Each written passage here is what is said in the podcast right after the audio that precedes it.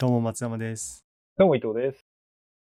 松山さんは手羽先って食べたことある？山崎はありますよ。手羽先ってさ、まあ、あの、名古屋で結構有名だっていう話も知ってる？うん。よく聞きますね。ね。まあ、俺名古屋に、まあ、来てから、おおむねさ、まあ、半年ぐらいかな。今まだ1年経ってないんだけどさ、まあ、名古屋の人たちは手羽先をよく食べるっていうんで、うん。まあ、あのー遅ればせながら最近さ、その手羽先をじっくり食べる機会があったのよ。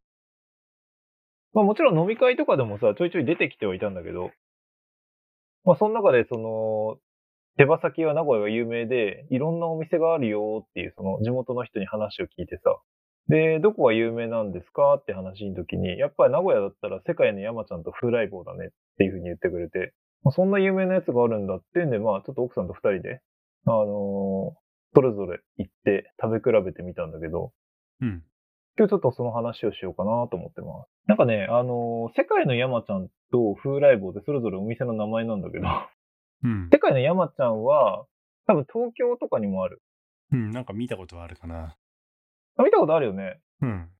なんかあの、おじさんつうかあの人の顔がなんか映っててさ、世界の山ちゃんとか、うん。書いてありますよね。うん、なんのこっちゃって感じなんだけど、そう、あれがなんか手羽先屋さんらしい。まあ、あのー手羽先屋さんって言っても結局、あのーまあ、ざっくり言えば居酒屋みたいな感じで、手羽先も出るし、お酒も飲めるし、それ以外の料理も食べられるしって感じそう、だから手羽先専門店っていうわけではないんだけど、うんうん。そう、そういうお店なのよ。で、なんかね、山ちゃんの手羽先、手羽先ってさ、なんかこう、どんな味がするっていう風に聞かれても難しいかもしれないけど、どんな味のイメージ？どんな味だろうね。まあ焼き鳥とかで手羽先っていう風に言われると、まあ、タレか塩かで出てくるのかね。そうかな。塩かな。塩だね。あんま味ないイメージあるね。うん。まあそうね、俺もこんなこと言ったら怒られるだろうけど、手羽先ってなんか食べるとこも少ないしさ、なんかね、うん、なんかもったいないっていうか、なんかせっかく注文するんだったら、ももとかね、皮とかなんか普通にそのまま肉食べられるところがいいじゃんっていうふうに思ってたんだけどさ。うん。まあでもその、いわゆるその専門店、やっぱ名古屋ではこの二つが有名だよっていうふうなところに行って食べてみたらさ、ああ、でも確かに美味しいのよ。あのーい、一人前が手羽先5個 ?5 本っていうのかなで、1個ざっくり100円ぐらいかね。おーじゃあまあまあするね。まあまあまあするんだよ、実は。2人前で1000円ちょいぐらい。税込みで1034円とか1000 1080円とかなんかそんなような。36円だったかな？なんかそんなような値段なんだけど。で、山ちゃんのね、手羽先は、なんか随分とスパイシーな。胡椒めっちゃ効いてて、結構辛いんだよね。だからその手羽先っていうののなんかイメージっていうのはなんかそんなにこうぼやけてたんだけど、あ、世界の山ちゃんの手羽先はめっちゃスパイシーだなっていう、そういう印象がこうバッとくる感じ。うん、なるほど。でね、それは俺も確かに美味しいなって思ったんだけど、まあもう一個じゃあせっかくだから行ってみるかって、風来坊の方にも行って食べてみたら、風来坊の方は、あの、なんていうのかな、照り焼きみたいな感じで、ちょっと甘くてしょっぱい感じまあ、むっちゃくちゃ乱暴に言うと、あの、照り焼きみたいな味って言ったらいいのかなうん。タレがメインなのかな、じゃあ。そうそうそう。タレがメインな感じ。まあもちろんそれでもね、ちゃんとその、スパイシーな感じもあって、まあどっちも多少こうね、あの、スパイス、胡椒効かせてるっていうのは、はっきりわかるんだけど、まあ、あえて言えば山ちゃんの方が少し辛くて、風来坊の方がちょっと甘い感じ。でね、俺はあの山ちゃんと風来坊だったら、風来坊の方がちょっと好きかなって思って、うん。奥さんの方は、なんかスパイシーな山ちゃんの方が好きって言ってたんだけど、本当に手羽先の味だけで比べると、どっちがうまいかっていうのは本当に難しいんだけど、俺がなんかね、風来坊で気に入ったのが、手羽先風ル唐揚げとかいうやつうーん。があって、要はその手羽先の味付けで、唐揚げが出てくる。ああ、なるほどね。で、唐揚げなんですね。そう、唐揚げなの。正直なんか、これが一番いいんじゃないかって いうね。なるほど。そうそうそうそう。まあ、唐揚げ美味しいですもんね。うん。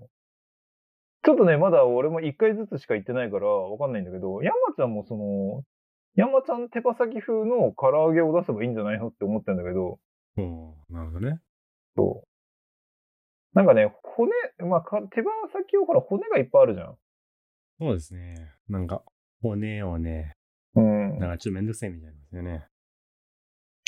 確かにその骨付きの方がさ、その骨に近い方が味が美味しいっていうのは、まあ、あるじゃん？まあ、なんかわかる気もする。あのーケンタッキーフライドチキンで言ったらさ、あのー骨が全くないやつとさ、骨についてるやつってあるじゃん。ちょっと名前それぞれ忘れちゃったけど、骨のある方と骨のない方だとさ、やっぱり骨のある方がなんかジューシーで美味しいんだよ。ああ、確かにそう言われればそうかもしんない。うん。だからね、やっぱ手羽先っていうのも食べるところなんか一見少なくて、なんでこんなもん食べてんだっていう気はするんだけど、最初の方はね。だから食べてみると、あ、肉の味がしっかりしてて、あ、なかなかうまいな。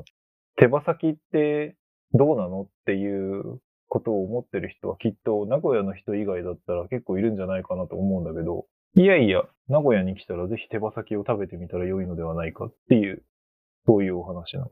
それって、と、ん？一人前5個？そうだね。で500円ぐらい？そうそう、そのぐらい本当に。で、それ2つ頼んで満足する感じなんですか？そうだね。まあ、あの、とりあえず満足できると思あ、そうなんだ。なんか、もっなんかイメージちっちゃいからう。うん。足りねえのかなと思ったけど、ああね、難しいね。あの、俺が二人いたら、二人前は満足できないと。だけど、俺と奥さんだったら、なんか二人で食べて、ああ、美味しかったねっていう感じ。多分6、4分ぐらいで食べてる気がするから、そんな感じなのかも。そう、でもね、あのー手羽先ってほら、まあ、最近の、最近始まったのが昔からやってるのかわかんないけど、持ち帰りもできるんだよね。だから、例えば仕事終わりとかに店先パッて寄って、じゃあ2人前持ち帰りとかっていう風にやって、で、家持って帰って、で、ちょっと食べて、みたいなこともできる。なんか唐揚げ食うよりもヘルシーそうなイメージ。ああ、そうだね。確かに確かに、あの、胸肉とかの唐揚げよりは、脂身はちょっと少なめな気はする。まあ、そういう意味では本当いいのかもしれない。今までほら、チキンの持ち帰りって言ったら、俺の中でもケンタッキーフライドチキンしかなかったんだけど、あ、手羽先も案外悪くないなって感じで。うん。まあ、頻繁に利用するもんじゃないけどさ、どっちにしても。ただ、あの、今日なんかチキン食べたいなって思った時に、手羽先っていう選択肢が増えたっていうのは、ちょっと一個発見みたいな。まあね、名古屋生活まだまだ本当にわかんないこと始まったばっかりのところ多いけど、まあやっぱりその、こういう手羽先文化ばっかり、まあなんか、聞いたところによるとね、みんな名古屋の人ってそれぞれそのカフェっていうか、その、モーニングを頼めるところを、自分のこう、行きつけをいくつか持ってて、それをこう、大事にする。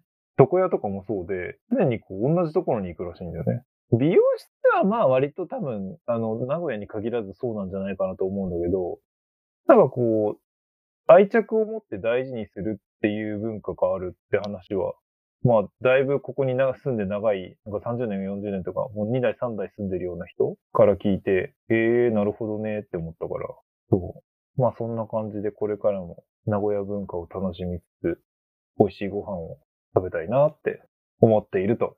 まあなんか新しい発見あったら聞かせてください。はーい。こんな感じですか？はい。はい。ありがとうございました。ありがとうございました。